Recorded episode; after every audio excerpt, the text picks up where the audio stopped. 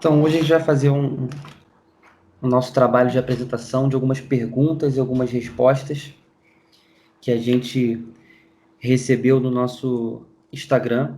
A gente abriu uma caixinha lá e a gente selecionou sete perguntas para que as pessoas pudessem tirar algumas dúvidas ou fazer alguns questionamentos e a gente escolheu essas perguntas para a gente poder estar aqui conversando um pouco, né? Então, o que a gente vai ver hoje? Perguntas e respostas sobre Umbanda na visão da Umbanda fraterna, na visão, na forma da gente ver, compreender e viver a Umbanda na Fraternidade São Miguel Arcanjo. A gente compreende que alguns temas que vão ser abordados, outras formas de umbandismo vão ter visões diferentes, a gente respeita, mas isso aqui é um espaço que a gente vai usar para conversar sobre a nossa forma de vivenciar a Umbanda como o Caboclo Sete Flechas de Umbanda trouxe, o Caboclo Cobra Coral adota, e eles que são os grandes responsáveis, né? eles que assinam esse grande projeto que é a Fraternidade São Miguel Arcanjo. Então a gente vai estar compartilhando um pouco disso. A primeira pergunta: Qual a importância dos cambonos e ogãs no terreiro? Qual a importância dos cambonos e ogãs no terreiro? Então, essa é uma pergunta interessante, principalmente de quem não vive a Umbanda, de quem não trabalha, não faz parte de uma corrente mediúnica. Porque quem faz parte de uma corrente mediúnica já sabe essa resposta, mas é importante a gente conversar, esmiuçar, debater um pouco sobre isso. E o primeiro ponto é que ninguém é mais importante no terreiro, independente da função que você exerce. Se você é um médium girante com muitos anos de experiência, ou se você é alguém que entrou no desenvolvimento agora, não sabe ainda muito bem é, quais são as formas de expressão da sua mediunidade, você não sabe muito bem ainda as coisas, não existe trabalhador mais importante. Assim como também não existe uma qualidade, uma condição específica que faça com que você seja um trabalhador de Umbanda. Na verdade, existe uma, que é a boa vontade. A única coisa que o trabalhador de Umbanda precisa ter na nossa visão é boa vontade. Ele não precisa ter a mediunidade a, a mediunidade B ou C, apenas boa vontade. E aí, dentro desse contexto, com o passar do tempo, de acordo com a missão de cada um, de acordo com a forma de ritualística da, da casa, os guias vão encaminhando aquele filho ou aquela filha, de acordo com as suas aptidões, com as suas missões de vida, para ser um médium girante, para ser um cambono, para ser um ogã. Ok? Porque às vezes a gente fica pensando ou, ou vendo uma, uma gira, a gente acaba ficando olhando é, apenas para o médium girante, para aquele médium dito de incorporação, ou como o Paleno Júnior intitulou, médium de psicopraxia. E se a pessoa for um pouco mais desatenta, ela vai pensar que só aquele cara ali está trabalhando, o que é uma grande inverdade. Uma gira de umbanda é como se fosse um concerto musical cada trabalhador ali, médium ostensivo ou não, de mediunidade de corporação ou não, ele vai ter uma função.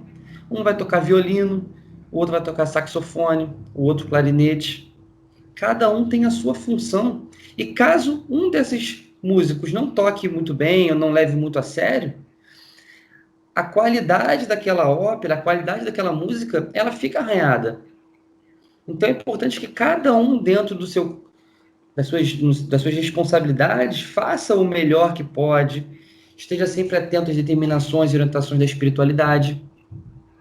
O Caboclo Cobra Coral, que é o chefe da, do núcleo aqui do Rio de Janeiro, ele diz, ele faz uma comparação com uma padaria. Ele fala que um terreiro de umbanda é como se fosse uma padaria. O objetivo da padaria é vender pães.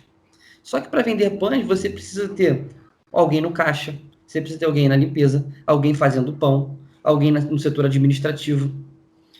Se algum desses trabalhadores não fizer o seu trabalho muito bem, aquele produto final que é vender o pão, que é atender o cliente e vender o pão, ele vai ficar prejudicado. Então, cada um tem a sua função. Então, por exemplo, o cambono, ele tem funções importantíssimas no ordenamento do terreiro e manter a ordem dentro da gira. Isso é muito importante. Muitos combonos possuem mediunidades diferentes da, da psicopraxia, mediunidades diferentes da incorporação. Por exemplo, a vidência. Será que no terreiro de Umbanda não tem lugar para um vidente? É óbvio que tem. Médiuns de cura, médiuns passistas, médiums de sustentação vibracional. Tudo isso é importante dentro do terreiro de Umbanda. Além disso, o cambono, além de manter a ordem de trabalhar com outras formas mediúnicas, ele vai ser aquele trabalhador que vai estar muito ligado ao apoio.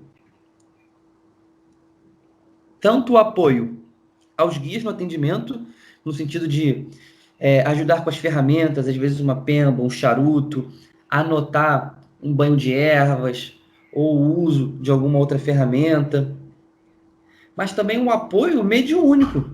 Muitas vezes eu já vi isso algumas vezes, o caboclo ou o preto velho incorpora e chama o cambono para dar um passe naquele consulente.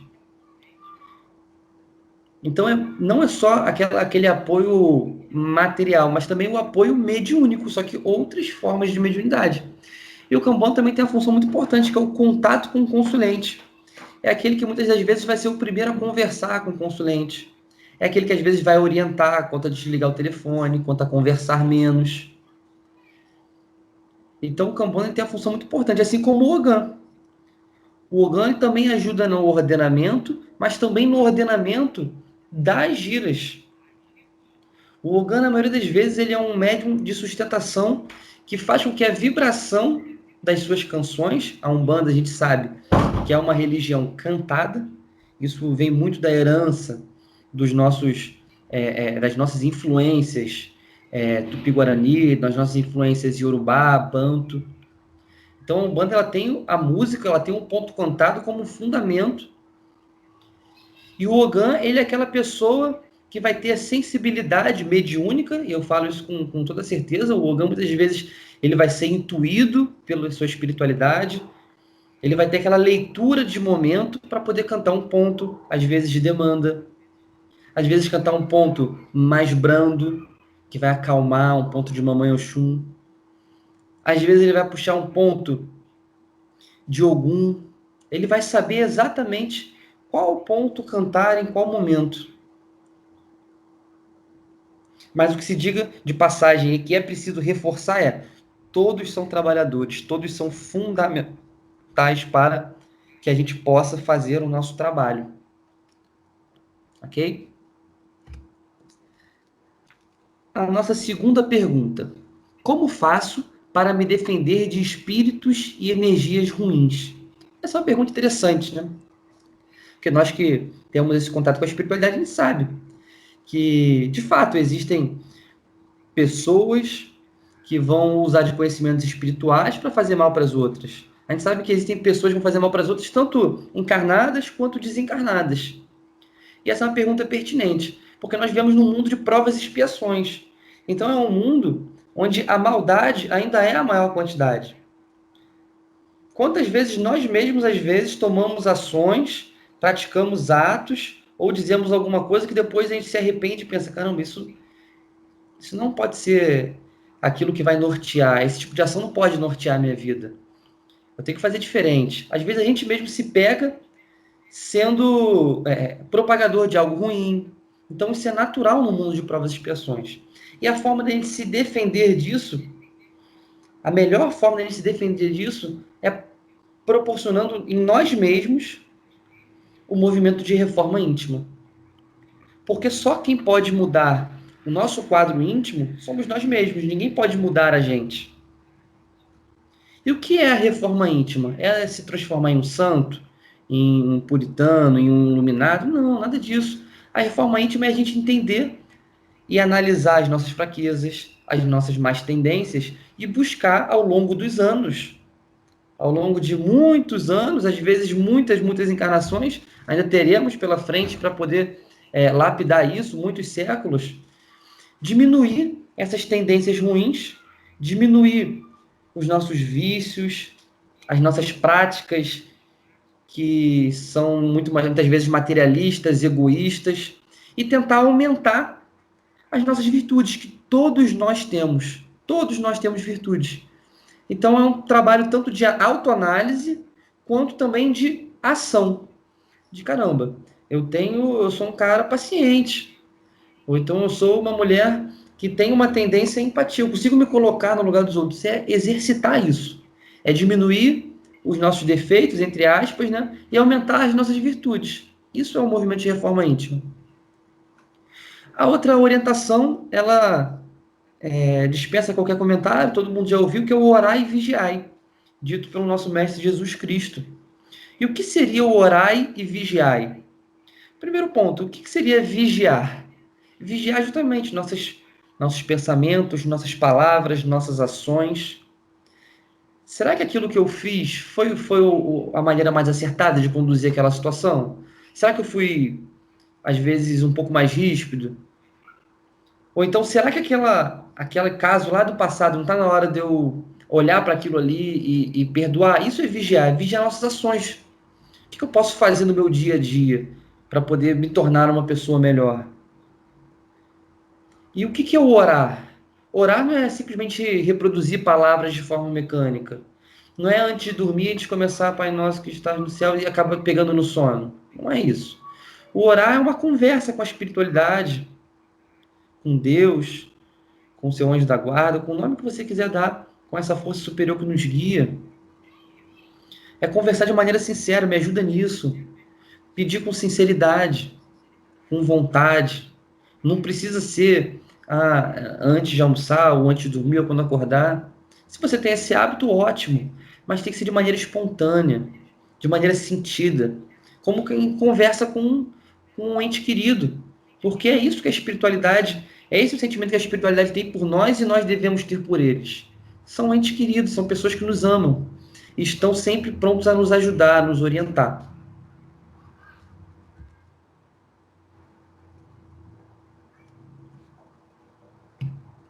A terceira pergunta é uma pergunta um pouco mais complexa, que a gente poderia fazer uma palestra de uma hora para ela, ou até mais, e mesmo assim a gente não seria capaz de esgotar. Existem várias formas da gente olhar, da gente estudar, da gente analisar.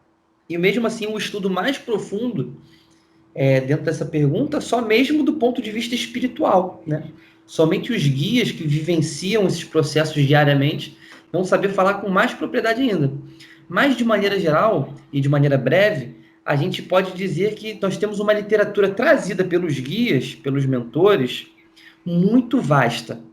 A gente tem muitos livros de qualidade, muitas boas referências de médiums sérios, que vão trazer exemplos muito bacanas, que vão nos explicar um pouco mais como é esse momento do desencarne. Como que acontece no momento do desencarne. E de maneira geral, isso vai ser, esses processos vão ser únicos. Cada pessoa, em cada encarnação, vai desencarnar de uma forma. E isso é uma observação importante. Eu, você e todos nós já desencarnamos incontáveis vezes. Essa não é a nossa primeira, nem segunda, nem décima, nem vigésima encarnação, muito mais do que isso. Nós já tomamos o corpo para aprender, para evoluir, várias e várias vezes ao longo da história. Então, esse momento de desencarne não é algo desconhecido para a gente, a gente só não lembra. Né? O véu do esquecimento, na maioria das vezes das pessoas, na maioria dos casos, as pessoas não têm essas lembranças, mas não é algo novo.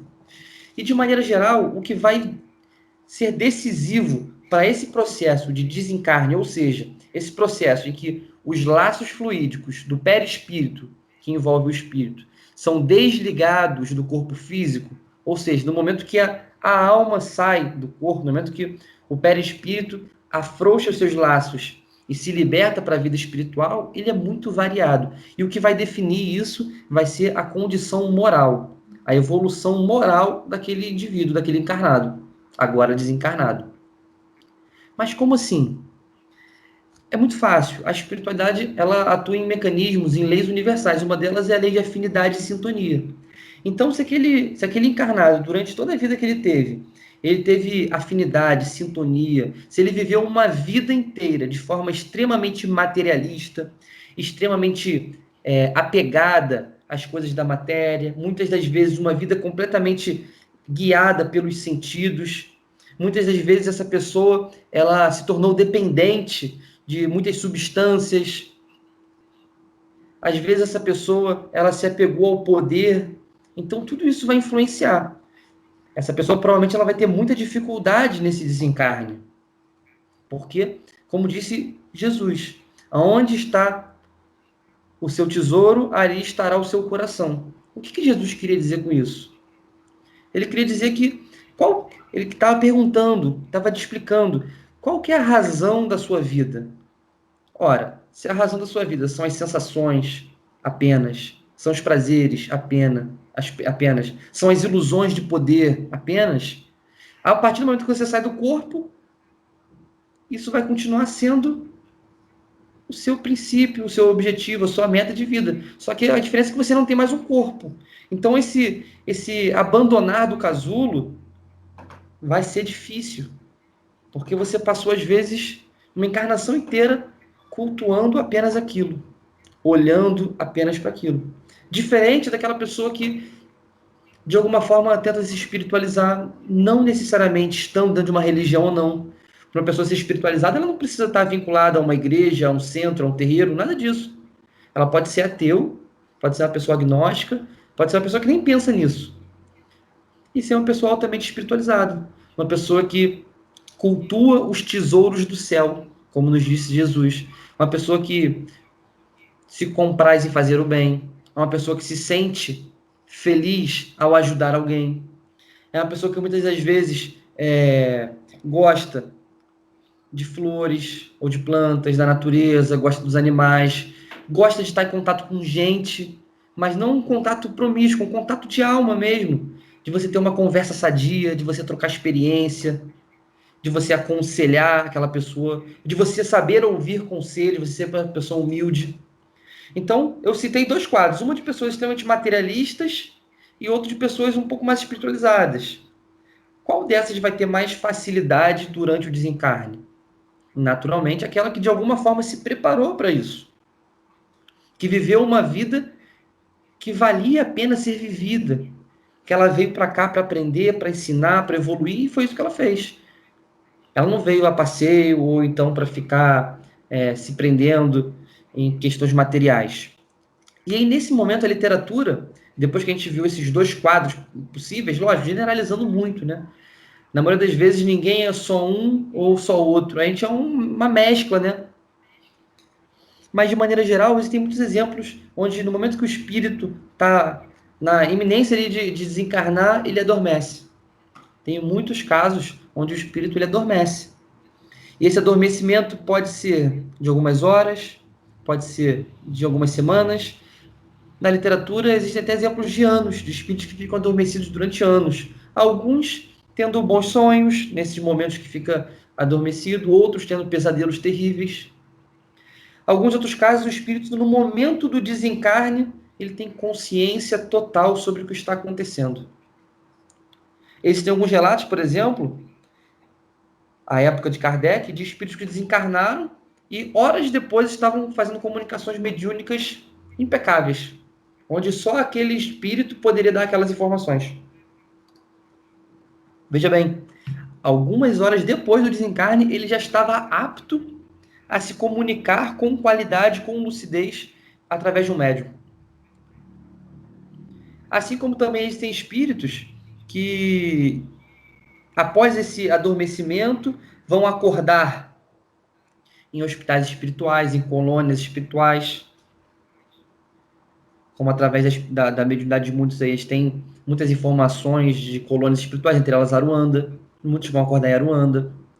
Muitos outros vão acordar no momento do velório, às vezes vão acordar em casa. Às vezes vão acordar em regiões umbralianas, umbral. Então isso varia muito. E aqueles que têm consciência, muitos durante o processo de desencarne vão ser recebidos por familiares, às vezes um filho que desencarnou, um pai, uma mãe, um grande amigo, um grande amor. E esses familiares, de acordo com o merecimento daquele desencarnante, vão encaminhar, vão tutelar aquele novo, aquele recém-chegado ao plano espiritual para as colônias espirituais. Vão orientar, vão explicar, vão acalmar muitas das vezes porque às vezes aquele espírito ele teve muita, ele tem muitos méritos, ele tem merecimento, mas naquele momento ele está um pouco ansioso, às vezes ele está um pouco assustado, e aí aquela espiritualidade amiga, por merecimento do desencarnado, vai abraçá-lo, vai acolhê-lo. Assim como também tem aqueles que, no momento do desencarne, são tomados por culpa, medo, e ao invés de familiares amados, vão encontrar suas vítimas. Aqueles que ela traiu, que ela é, caluniou, que ela às vezes cometeu crimes. Então isso é muito variado, existe uma gama infinita. Existem aqueles que no momento do desencarne não conseguem se liberar do corpo, e esse processo de afrouxamento dos laços pode durar alguns minutos. Existem casos de que antes do desencarne o espírito já está livre. Muitas das vezes aquela doença que a gente não entende porquê, que dura tanto tempo, já é um afrouxamento dos laços. Aquele espírito já está se preparando para o desencarnar. E aquele desencarnar vai ser algo suave, vai ser algo brando. Assim como tem aqueles que vão ter esse, esse desabrochar, esse, esse desenlace perispiritual de maneira muito dolorosa, muito dolorosa. A literatura, por exemplo, André Luiz nos conta vários exemplos de espíritos que viviam tanto um culto do corpo que não conseguiam se afastar desse corpo. Era um endeusamento do corpo que no momento do desencarne ela não conseguia sair de perto do corpo e permaneceu presa ali. Uma outra pergunta muito comum é: e quantas mortes violentas? Então, as mortes violentas, na maioria das vezes, elas trazem um pouco, podem trazer. Reparem, podem trazer. Não é que trazem, vai depender do adiantamento daquele espírito. Se é alguém que teve uma vida justa, correta, pautada por princípios éticos, por mais que seja uma morte violenta, um acidente, um homicídio, ela vai conseguir ter um desprendimento mais fácil do que aquele que, além de ter uma morte violenta, tinha uma vida também, às vezes, violenta, uma vida criminosa. Então a gente tem que entender que não existe uma regra. E uma outra pergunta muito comum é: o conhecimento ajuda? Você saber que você não morre, isso te ajuda? A espiritualidade vai dizer que sim mas não determina. Mais uma vez, o que determina é o seu adiantamento moral.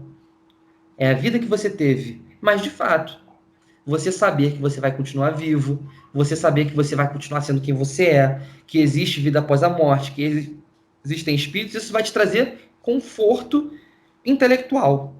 Poxa, eu sei o que está acontecendo comigo. Porque muitos espíritos desencarnam e não sabem nem que desencarnaram. Continuam vivendo a vida como se estivesse encarnado.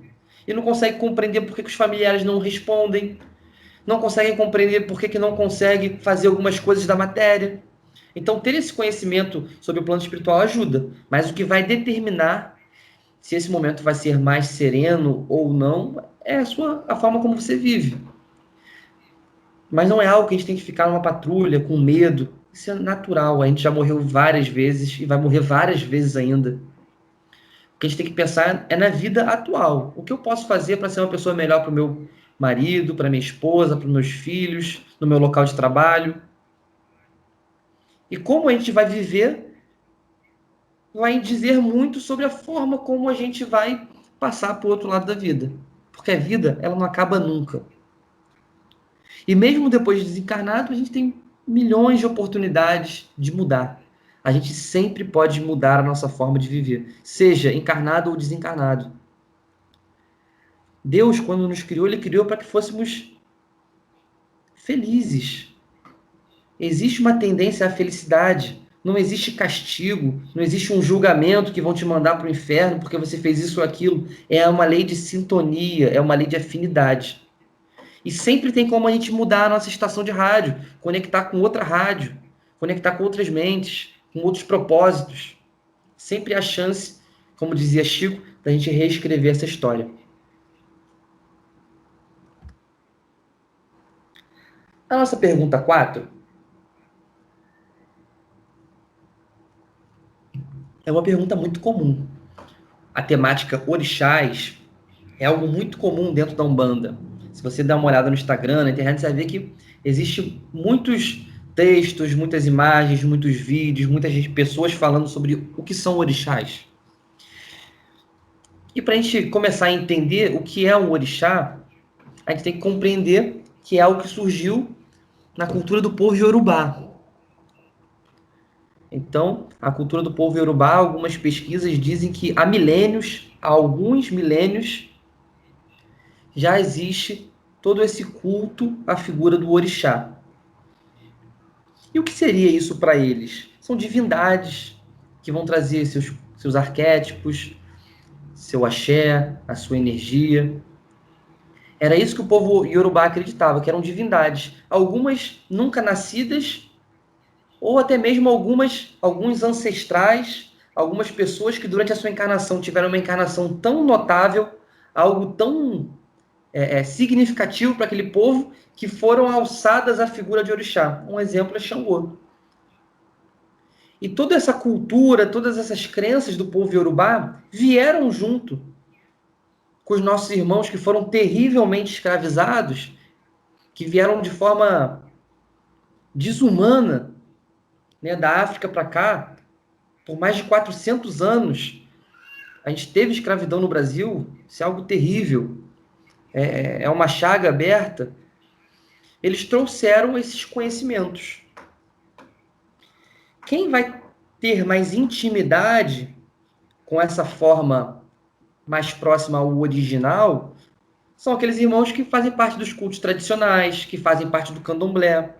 Eles vão ter uma cultura muito rica. Os itãs, né, que são as histórias que vão narrar os episódios, alguma, algumas cenas sobre a vida dos orixás. E aí, os nossos irmãos do candomblé, dos cultos tradicionais, eles vão ter formas de culto, eles vão ter ritualísticas próprias para cada orixá. E como que isso veio entrar na Umbanda? A Umbanda, ela, na nossa visão, absorveu muito da cultura religiosa do país. E aí a figura do preto velho pai Antônio, que era o preto velho que trabalhava com Zélio Fernandino de Moraes, incorporou esse, alguns desses conhecimentos, algumas dessas formas no ritual de Umbanda eu posso falar sobre a forma como a fraternidade São Miguel Arcanjo enxerga esse ponto, o que são orixás. Eu não posso falar em, em nome daqueles irmãos que são da Umbanda Molocô, ou da Umbanda Esotérica, ou dos irmãos candomblecistas. Cada um vai ter a sua forma de ver. Eu posso falar da nossa. Na nossa forma de ver, orixás são regentes espirituais. Orixá é um cargo, é um nível evolutivo. Assim como para nós, o Cristo, ou Oxalá, é também um nível, é um cargo evolutivo. Então, para nós, no planeta Terra, o orbe que estamos encarnados, existe um Oxalá, ou também um Cristo. Para nós, Oxalá e Cristo são sinônimos de um mesmo nível evolutivo, de um espírito que a gente conheceu pelo nome de Jesus. Ele é o governador espiritual da Terra. Ele é responsável por tudo que acontece aqui. Pela evolução desses bilhões de espíritos encarnados e desencarnados que orbitam por afinidade esse planeta. E Jesus, ele possui sete, vamos dizer assim, gerentes ou regentes, que são os sete orixás, conhecidos por nós na Fraternidade São Miguel Arcanjo, por Ogum, Oxóssi, Xangô, Nanã Boruquê, Inhansã, Oxum e Iemanjá. Esses sete espíritos no nível de orixá, eles vão ter domínios de responsabilidade. Então, eles vão ter áreas de atuação. São projetos que eles vão gerir dentro desse grande projeto que é o planeta Terra.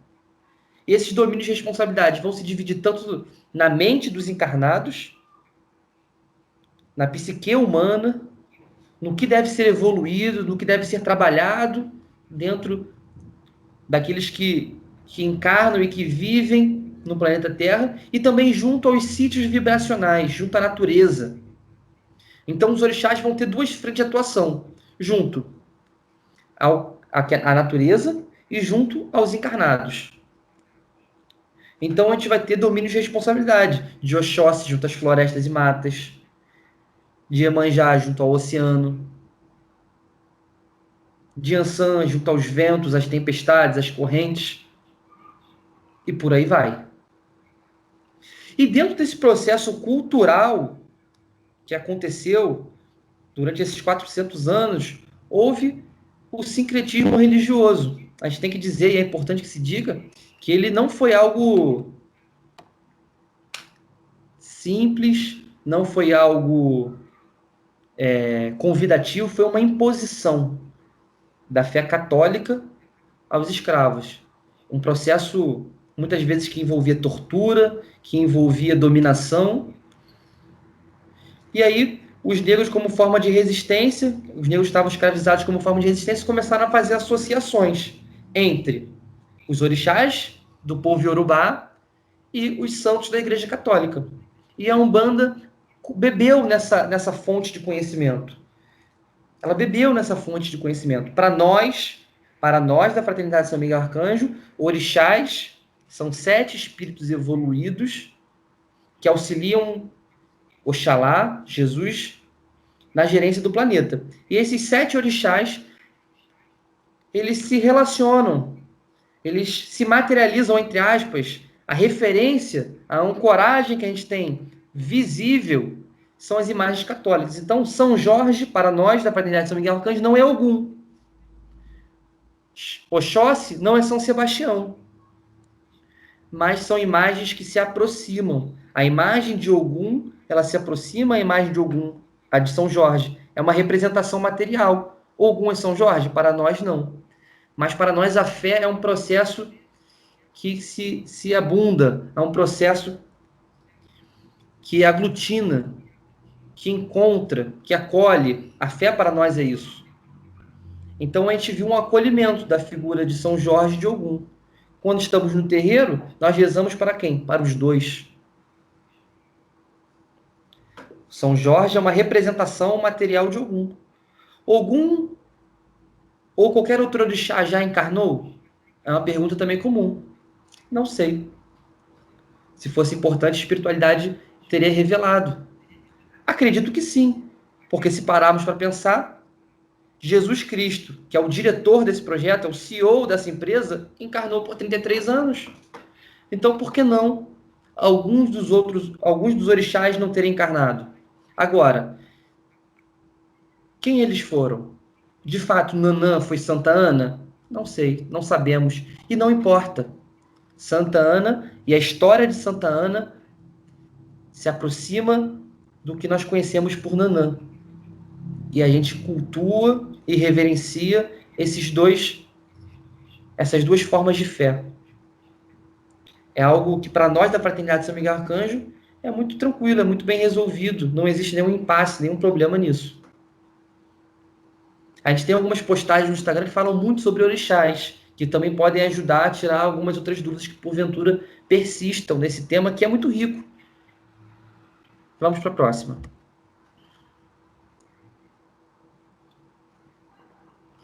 A pergunta também muito comum. Quem, como saber quem são os meus guias? Ou então, quem são os meus guias? E o primeiro ponto que a gente tem que dizer sempre que alguém pergunta isso para a gente é: todos nós temos espíritos que nos guiam e nos protegem. Independente de religião, independente de mediunidade, independente se você acredita ou se você não acredita. Você possui um ou mais espíritos que vão te guiar, que vão te orientar, você acreditando ou não, durante todo o seu processo encarnatório. Agora, não é algo que você precisa ficar se preocupando. Ah, eu quero saber o nome do guia, eu quero saber o nome do, do meu anjo, do meu mentor, eu vou pesquisar isso. Isso é algo que, de forma natural, se for necessário, vai chegar até você. Vai ser revelado, vai ser apresentado. Se você se tornar um médium, estiver na sua missão, o trabalho mediúnico, isso naturalmente vai acontecer ou não. Quantos são os médios que atuam na Umbanda e outras religiões que não sabem o nome dos seus mentores? Eu gosto muito daquele momento em que Chico Xavier pergunta para André Luiz qual era o seu nome. E André Luiz, de forma muito simples, fala assim: qual o nome? O Chico Xavier estava deitado no quarto, ao lado do seu irmão, e ele pergunta para aquele espírito que estava aparecendo para ele, estava começando a se comunicar: qual o seu nome? E esse espírito olha para o seu irmão dormindo e fala: qual o nome do seu irmão? E Chico fala: o nome do meu irmão é André Luiz. Ele então me chama de André Luiz. Porque o nome não é o principal. Ah, mas dentro da Umbanda é, existe todo aquele conhecimento das falanges, dos orixás? Sim, existe. Mas a gente está falando aqui não para o trabalhador de Umbanda, a gente está falando para as pessoas que têm essa curiosidade. Uma curiosidade que existe e a pessoa tem só para saber. Eu não estou falando para o trabalhador de Umbanda. O trabalhador de Umbanda, com o tempo, o guia dele vai se apresentar, se for o caso. E até mesmo para o trabalhador de Umbanda, cada falangeiro tem a sua própria história. É única. Cada caboclo ventania é um espírito. Cada algum megê, cada algum matinata, cada algum de ronda, seus sete flechas. Aí você bota lá no Google, história do caboclo sete flechas. E aí vai ter a história falando que ele foi um índio, assim, assim, assado. Aí outra que ele foi um padre, assim, assim, assado. Às vezes o Satisfest que vai trabalhar com você era bombeiro hidráulico. Ah, eu quero saber a história do pai Joaquim, que foi um escravo assim, assim, assado. Às vezes o pai Joaquim que vai trabalhar com você era professor acadêmico, dava aula de filosofia. Então isso não é importante. Cada espírito tem a sua história que eles vão se aproximar das falanges de acordo com a afinidade, com a forma de trabalho, com o tipo de trabalho. É uma questão de afinidade, de sintonia. Mas história individual, cada um tem a sua. Vamos para a próxima. Sexta pergunta. Qual a visão da Umbanda quanto ao uso de drogas? Qual a visão da Umbanda quanto ao uso de drogas? Então, antes da gente começar a responder essa pergunta, algo que é muito importante se dizer é que para a Umbanda não existe tabus. Não existem assuntos que não podem ser ditos, não existem assuntos que a Umbanda não trata. Tudo que é inerente à vida nos dois planos, ou seja, tudo que existe, a Umbanda vai explicar sobre isso, vai trazer a visão dos guias sobre isso. E como eu disse, essa visão ela pode divergir de casa para casa. Eu posso falar sobre o que o Caboclo Sete Flechas me ensinou, o que o Caboclo Cobra Coral me ensinou, o que o vovô Bento me ensinou, sobre a forma como a Umbanda Fraterna traz. E quando a gente fala de visão de drogas, a gente pode até ampliar para qualquer tipo de droga e qualquer tipo de vício, que os mecanismos vão ser similares. Hoje em dia, por exemplo, existem alguns estudos que apontam para os efeitos da cafeína, do açúcar na nossa mente, no nosso comportamento. E quanto a vícios, tem vários estudos, várias visões também sobre vício ao sexo, ao jogo, enfim. Então a gente vai falar de maneira bem geral. E a Umbanda, ela vai lidar sempre com o conceito de livre arbítrio. A Umbanda, ela não proíbe nada, mas ela explica tudo. Você é livre para fazer as suas escolhas, mas você vai ser refém das consequências dessas escolhas que você foi livre para decidir. É um, é um mecanismo de causa e efeito. Kardec falou muito sobre causa e efeito. Ele sistematizou muito né, o conhecimento da causa e efeito, mas a causa e efeito é uma lei da física, é uma lei que rege não só a matéria, mas a vida, é uma lei universal. E a gente tem que ter em mente que essas substâncias, elas podem causar danos à saúde mental, à saúde física e à saúde perispiritual. Ela pode causar dependências psicológicas, fisiológicas, espirituais. Vamos pegar, por exemplo, o cigarro. Hoje, em 2021, existem cada vez menos, a gente vem de um processo de cada vez menos fumantes muito devido a um ponto importantíssimo, que é a falta de propaganda do cigarro. Existe uma limitação da propaganda do cigarro. Se a gente estivesse falando há 40 anos atrás, o, há 40 anos atrás o número de fumantes era muito grande, a propaganda do cigarro era muito grande, existia todo um status em fumar. Mas vamos pensar um exemplo. Um fumante que usou o cigarro por 50, 60 anos. Ele naturalmente vai causar danos ao vaso físico dele, ao corpo físico. E pelo uso prolongado, esse dano vai também, por uma questão de sintonia, se materializar no corpo perispiritual, no corpo astral dele. Então, o perispírito dele também vai ter as lesões. A gente sabe que o perispírito é uma cópia do nosso corpo físico. E quando a gente desencarna, o corpo físico fica e o perispírito vai. Só que o perispírito ele apresenta muito mais as, a, a, os efeitos mentais da nossa vida. Então, essa pessoa que fumou 50 anos, ela vai causar danos ao corpo físico, ao dano perispiritual. Muitas das vezes, ela criou uma dependência mental. Lembra que eu falei que a vida na, da, da, na espiritualidade é uma vida da mente? Então, se você era fumante durante 50, 60 anos, muito provavelmente, ao desencarnar, você vai continuar fumante. Só que como o desencarnado fuma? O desencarnado não consegue fumar. O desencarnado precisa vampirizar algum encarnado para fumar, para sugar aquelas sensações e saciar a sua mente.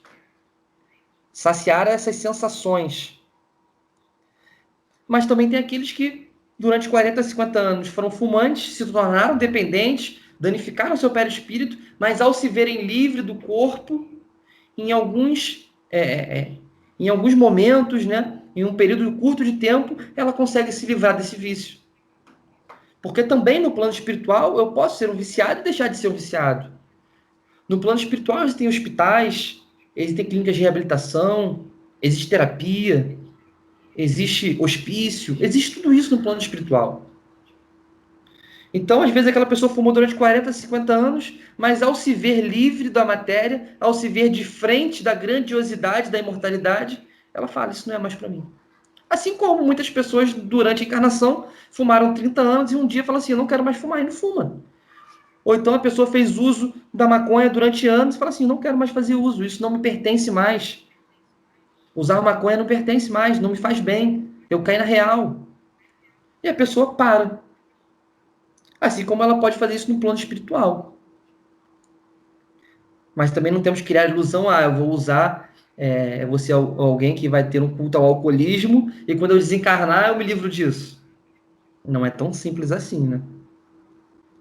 Até porque vou ter drogas com maior e drogas com menor potencial de dependência. E quando a gente fala disso, as drogas psicoativas, aquelas que vão causar maior alteração na nossa mente, elas são as piores. Algumas causam dependência no primeiro uso. Por exemplo, o crack. O crack, na primeira, na segunda vez que a pessoa está usando, na terceira vez que a pessoa está usando, ela já se tornou uma dependente completa daquela substância. Então a gente tem que ter muito, a gente tem que olhar para isso com uma visão muito séria. Por exemplo, hoje a gente tem uma propaganda diferente da do, do, do cigarro, quando a gente fala de álcool e de maconha. A gente tem que ter essa, essa visão. Hoje em dia, as músicas, a cultura, muitas personalidades fazem uma propaganda positiva do álcool e do uso da maconha.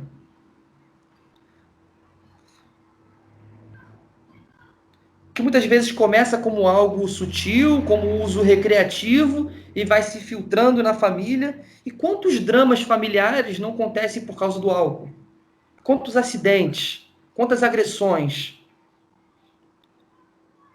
Quantas vezes o uso recreativo, entre aspas, a pessoa fala, ah, eu uso maconha, mas eu não sou viciado, não.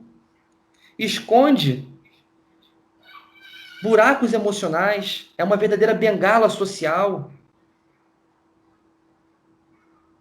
Quantas vezes esse uso é excitado por obsessores? Muitos dos usuários são médiums. E esse uso da droga vai viciar o perispírito, ele vai criando um, uma sintonia com os usuários do plano espiritual, cria um mecanismo de vampirismo. Isso pode se tornar uma obsessão. Então a gente tem que ter essa visão muito clara do que o que realmente nos faz bem. Estou falando, ah, não pode é, tomar um chopp? De maneira nenhuma. Você é livre para tomar o seu chopp, para tomar o seu vinho, para fazer o que você quiser. Só que você tem que ter noção, equilíbrio e saber que cada escolha pode ter uma consequência. Eu não estou fazendo alarmismo. Eu estou apenas convidando a reflexão. O cigarro é uma droga lícita. Você pode comprar um cigarro e fumar, mas você sabe que no verso dele tem uma foto e essa foto não é bonita. É uma possível consequência. Como disse o apóstolo Paulo, tudo me é lícito, porém nem tudo me convém.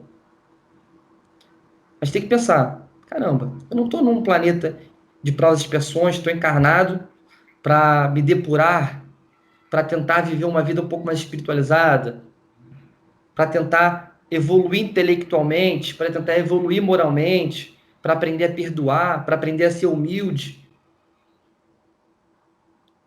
Por que, que eu vou ficar criando desculpas para aquilo? A gente sabe que não é simples, a gente sabe que não é simples. Por isso que existem clínicas, apoio psicológico, tratamento. É importante a gente pensar nisso. Agora, qual é a postura do umbandista frente ao usuário, frente ao, ao, ao, ao alcoólatra, frente àquele usuário de crack ou de outras drogas? Qual é a nossa visão frente a essa pessoa? É uma visão de acolhimento. Lembrando que drogas psicoativas, como o álcool, a maconha, o cocaína, o crack, elas vão gerar uma dependência e um estado alterado de consciência que pode ser bem complexo essa liberação. A pessoa se libertar disso.